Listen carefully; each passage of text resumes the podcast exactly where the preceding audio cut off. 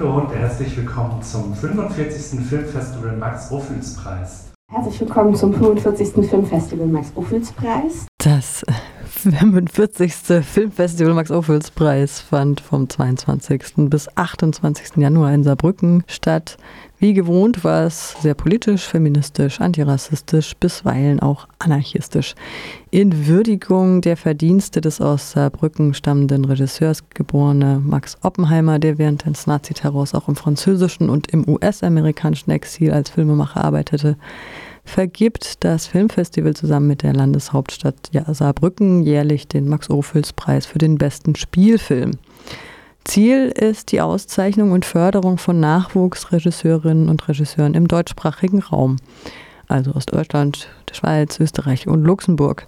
Der Max-Ophüls-Preis 2024 für den Spielfilm mit einer Länge ab 65 Minuten ist dotiert mit 36.000 Euro und wird von einer fünfköpfigen Jury ermittelt.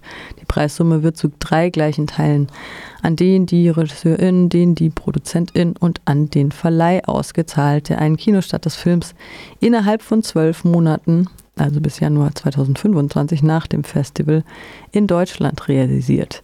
Dieses Jahr hat ein Film gewonnen mit dem Namen Electric Fields. Ein Film, der lediglich 30.000 Franken gekostet hat. Das ist im Filmbusiness nichts. Also ein sogenannter No-Budget-Film. Die hat keine Batterien. Das sage ich doch. Das, das Ding leuchtet einfach. Das sollte eigentlich gar nicht leuchten. Und Ausdauersport. Nein, Sie auch. Ich lebe für Ausdauersport. Technik ist wirklich nicht meins. Entschuldigen Sie mich einen Moment.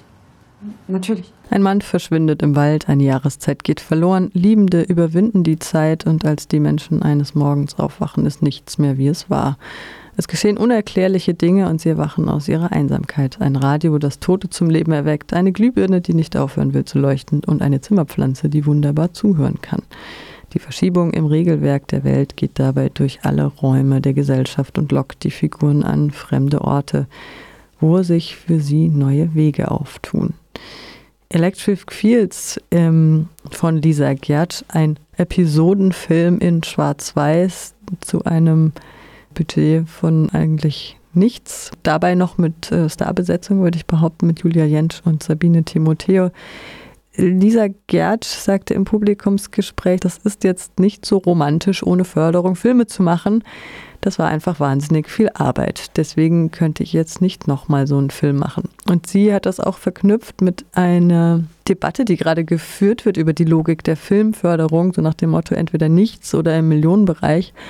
Und sie und auch andere FilmemacherInnen plädierten beim Festival immer wieder dafür, dass diese Filmförderung ans jeweilige Budget angepasst werden sollte.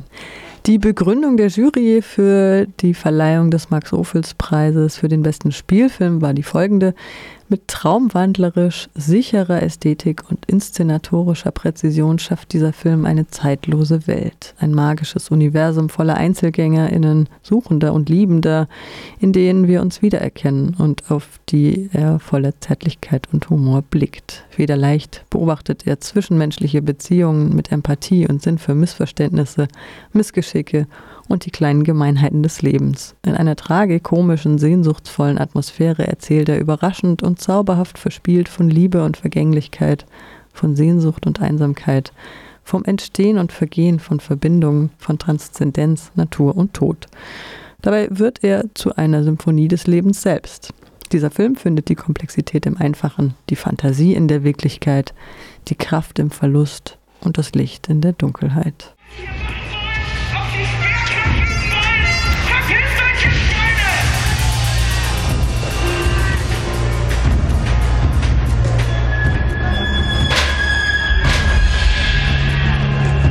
Wir versuchen das in unserem Raum abzubauen und äh, darauf zu achten und darüber zu diskutieren und zu sagen, so hey, damit geht es mir gerade schlecht oder das sind meine Erfahrungen, die ich gemacht habe und ähm, ich will hier einen Raum haben, wo es mir besser geht. Wir hatten ein offenes Gästezimmer, das bedeutet tatsächlich, wenn Menschen vor der Tür standen, die in das äh, Konzept der Liebig reinpassen, also LGBTIQ-Menschen sind, wenn die vor dem Haus standen und meinten, ich brauche einen Ort, wo ich heute bleiben kann, dann wurden die auf jeden Fall immer aufgenommen. Wir sind zu wenige. Und ich hoffe, dass einfach so eine neue Generation nachwächst und einfach nochmal eine andere Power an diesem scheiß Kapitalismus einfach mal mehr entgegenschmettert. Der Wagenplatz Köpi, das queer-feministische Hausprojekt Liebig 34, die Jugendzentren Potze und Drugstore, das schwule Wohnprojekt Hundenhaus. Das sind nur ein paar Beispiele für viele ähm, für viele autonome Projekte in Berlin, die bereits entweder geräumt sind oder von Räumung bedroht sind. Davon erzählt die Doku Berlin Utopie Kadaver von Johannes Blume, der eines der raren Versuche ist, das verzerrte Bild der Zitat Krawallmacher, Steineschmeißer und Linksradikalen in der Öffentlichkeit gerade zu rücken. Berlin Utopie Kadaver gewann den Max-Ophüls-Preis für die beste Musik in einem Dokumentarfilm. Damit verknüpft ist ein Preisgeld in Höhe von 5000 Euro. Es geht in gleichen Teilen an die beteiligten KomponistInnen sowie an denen die FilmemacherInnen zur Verwendung im Musik- und Soundbereich des nächsten Projekts. Was die Musik, die Frustration so ausdrückt, die Wut.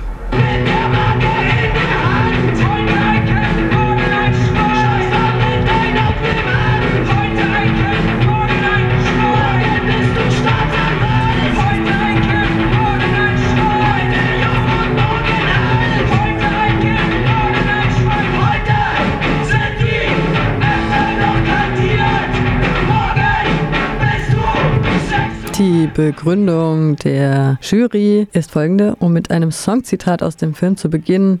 Wir hatten unsere Zeit und die ist jetzt vorbei. Musik spielt in diesem Film eine sehr große Rolle. Sie ist Ausdruck des Protests, der Wut, der Trauer und transportiert die Inhalte des Films. Mit einer überzeugenden Verwebung von originaler Musik und Filmscore erzählt der Film vom fast verlorenen Kampf für Freiräume jenseits der Konventionen und jenseits kapitalistischer Zwänge. Völlig konträr zu diesem Film, Berlin Utopie Kadaver, der übrigens auch im Februar schon im zweiten deutschen Fernsehen läuft und dann auch in der Mediathek zu sehen sein wird, war The Driven Ones über karrieregeile Typen und Typinnen, ganz jung, gerade von der Uni, Mitte 20, Ende 20, die trotzdem, wie ich fand, überraschend reflektiert sind und die ich dann persönlich zumindest nicht alle so pauschal und gänzlich in die Arschloch-Schublade gesteckt habe. Denn obwohl sie ständig per Flugzeug durch die Welt jetten, wissen sie, dass sie als Endzwanziger, Anfang 30-Jährige eigentlich die Welt retten müssten. Und sie verurteilen zum Teil auch den Zynismus der Kolleginnen und Kollegen und schämen sich sichtlich, wenn sie die Rente einfacher Leute verzocken.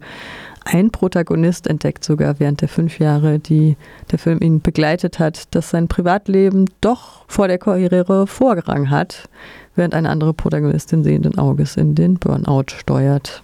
Ein interessanter Einblick in fünf Leben, wie ich ihn sonst nicht habe, The Driven Ones über Menschen, denen der Erfolg in Beruf über alles geht. Ganz anderen Einblick in eine wieder andere Realität ist der Film Haus Nummer 0. Da begleitet die Filmemacherin einen wohnungslosen Suchtkranken in Berlin. Auch ein sehr, sehr berührender Film. Ein weiterer Film, Der Wunsch, begleitet ein Frauenpaar über zehn Jahre bei ihrer Odyssee mit Kinderwunsch von Reproduktionsklinik zu Reproduktionsklinik. Eine weitere Doku ähm, beschäftigt sich mit dem Glauben. Die Filmemacherin ist eine junge Agnostikerin, die sich mit ihrer ultrachristlichen Familie auseinandersetzt im Schwäbischen. Und dabei geht es tatsächlich gar nicht nur um Fragen des Glaubens, sondern darum, sich zusammenzusetzen und trotzdem miteinander reden zu können, auch wenn man anderer Meinung ist.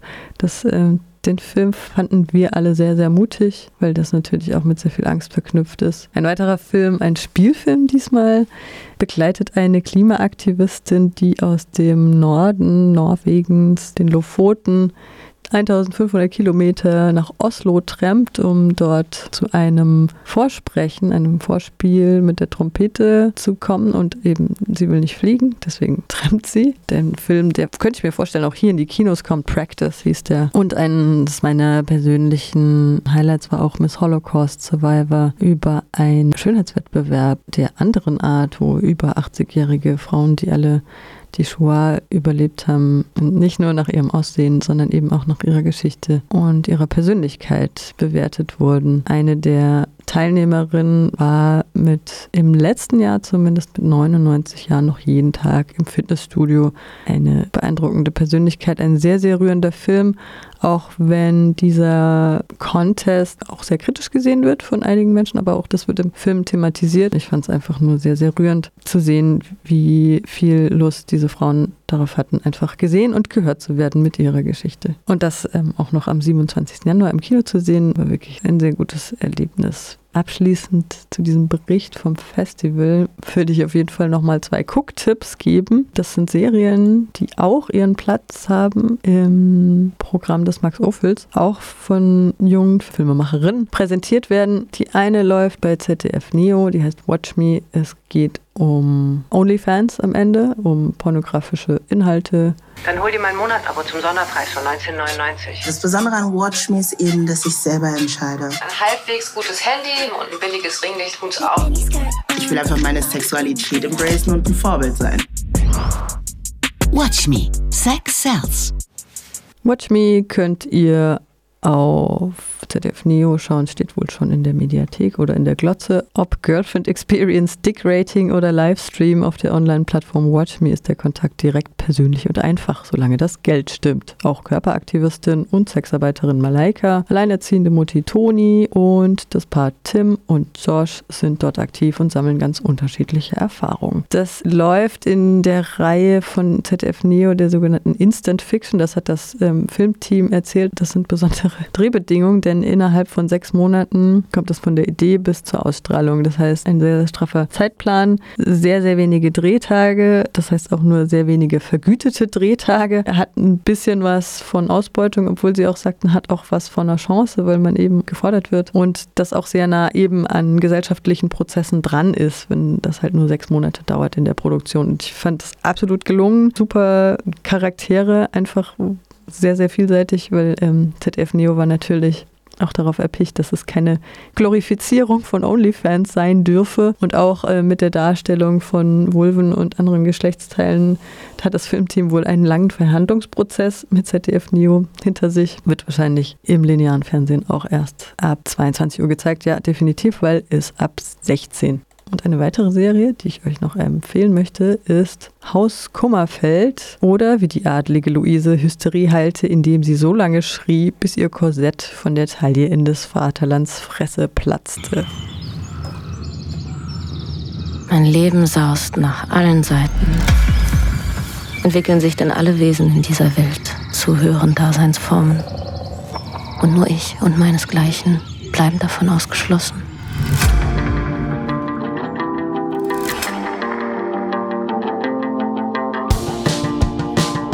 Das Mädchen, die junge Frau. Verrückt ist die. Geistesschwach. Lächeln, stillhalten, schweigen. It's a horror. Darf ich? Vor allem schweigen. Ich will schreien. Ich will die Schlüssel. In des Vaterlands Fresse schreien und spucken. Luise? Doch drückt die dumme Sau mir die Kehle zu und raus kommt nur ein Pieps.